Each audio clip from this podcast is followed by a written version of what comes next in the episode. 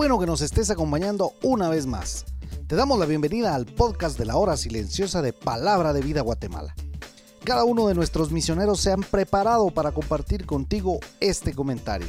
Te animamos a que tengas un corazón dispuesto a recibir el consejo de la palabra de Dios.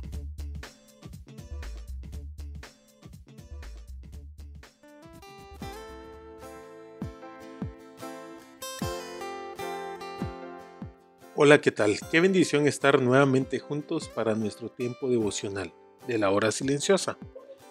Te saluda Daniel de la Rosa del Ministerio Palabra de Vida Guatemala. En esta oportunidad estudiaremos el pasaje de 2 Corintios 8 del 1 al 15, en el cual el apóstol Pablo da una instrucción a los corintios acerca de una recaudación especial para beneficiar a los santos de Jerusalén. También podemos encontrar que este es el modelo más completo y detallado para la generosidad que se espera de un seguidor de Cristo. El apóstol Pablo se encuentra haciendo una colecta de dinero para los hermanos necesitados de Jerusalén. Mientras él viaja por Europa, pasando por Macedonia, anuncia la necesidad de los hermanos de Jerusalén. La parte norte de Grecia se llamaba Macedonia la parte sur de Grecia se llamaba Acaya y la ciudad de Corinto estaba en la región de Acaya. Pablo escribe sobre el ejemplo que ve en las iglesias de Macedonia. En esta región se encontraban ciudades como Filipos, Tesalónica y Berea. El hecho de que Macedonia ya era una región económicamente pobre agrega significado a este episodio, la historia nos cuenta que los romanos se llevaron la mayor parte de su riqueza cuando conquistaron la antigua patria de Alejandro Magno. Pero el hecho más notable fue que ellos dieron. Los cristianos de Macedonia, que estaban económicamente oprimidos, se preocuparon tanto por sus hermanos en Jerusalén que no tenían suficiente dinero para satisfacer sus necesidades que ellos realmente dieron. Leamos los primeros cinco versos. Asimismo, hermanos, os hacemos saber la gracia de Dios que se han dado a las iglesias de Macedonia, que en gran prueba de tribulación, la abundancia de su gozo y profunda pobreza abundaron en riquezas de su generosidad. Pues doy testimonio de que con agrado han dado conforme a sus fuerzas y aún más allá de sus fuerzas, pidiéndonos con muchos ruegos que les concediésemos el privilegio de participar en este servicio para los santos. Y no como lo esperábamos, sino que así mismo se dieron, primeramente al Señor y luego a nosotros por la voluntad de Dios. 2 Corintios 8 del 1 al 5. Qué tremendo pasaje. Podemos aprender algunas lecciones en cuanto a nuestra manera de dar. En primer lugar, dar de manera anónima. Específicamente no se menciona una iglesia en especial, simplemente se hace referencia a las iglesias de Macedonia. Ni siquiera se destaca a un individuo o se grabaron sus nombres en mármol.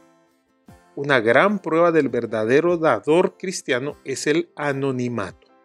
El Señor Jesús dijo en Mateo 6:3, pero tú cuando le des a alguien que pasa necesidad, que no sepa tu mano izquierda lo que hace tu mano derecha, para que tu limosna sea en secreto.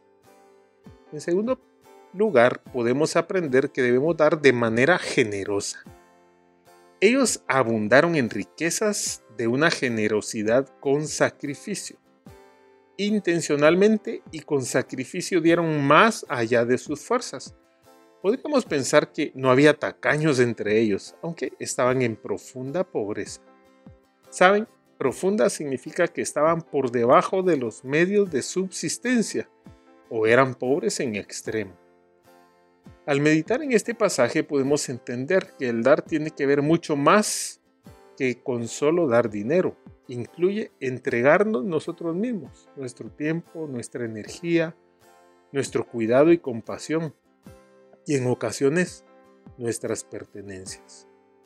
El relato de las ofrendas de la viuda en Lucas 21 nos ilustra este punto. Ella solo dio dos blancas, que era una cantidad muy pequeña de dinero. En ese sentido, según su capacidad. Sin embargo, porque dio todo lo que tenía, dio más allá de su capacidad. Y el Señor Jesús comentó que ella había dado más que todos. La verdadera generosidad cristiana no se puede medir por cuánto uno tiene para dar. Los macedonios no tenían mucho para dar, pero realmente querían dar. Lo vieron como un privilegio. Muy a menudo, los que tienen menos son más generosos con lo que tienen. En tercer lugar, vemos que debemos dar de manera voluntaria. Pablo no tuvo que pedir dinero a los cristianos macedonios, sino todo lo contrario. Ellos le estaban rogando, le suplicaron que les permitieran el privilegio de dar. No fue Pablo quien les pidió dinero. La ofrenda es voluntaria. El pueblo de Dios no debe dar porque se sienta obligado, manipulado o intimidado. La ofrenda voluntaria siempre ha sido el plan de Dios. En el capítulo 9 el apóstol nos dice, cada uno de nosotros dé como propuso en su corazón, no con tristeza ni por necesidad, porque Dios ama al dador alegre. Por eso vívelo, pensando en nuestra manera de dar, Pablo les aconseja a los hermanos de Corinto que también abundaran en esta gracia. Les animan a que crezcan en esta área que les hacía falta. Nos enseña los principios de dar. Debe ser regularmente, planificado, proporcionalmente y de manera privada. ¿Cómo estás manejando tu manera de dar? Cristo dio su vida por nosotros él se hizo pobre para hacernos ricos. Nos hizo coherederos. Y Él también nos hace esta invitación. Si alguno quiere venir en pos de mí, niéguese a sí mismo, tome su cruz cada día y sígame. ¿Sabes? Nunca somos más parecidos a Dios como cuando damos. Que Dios te bendiga.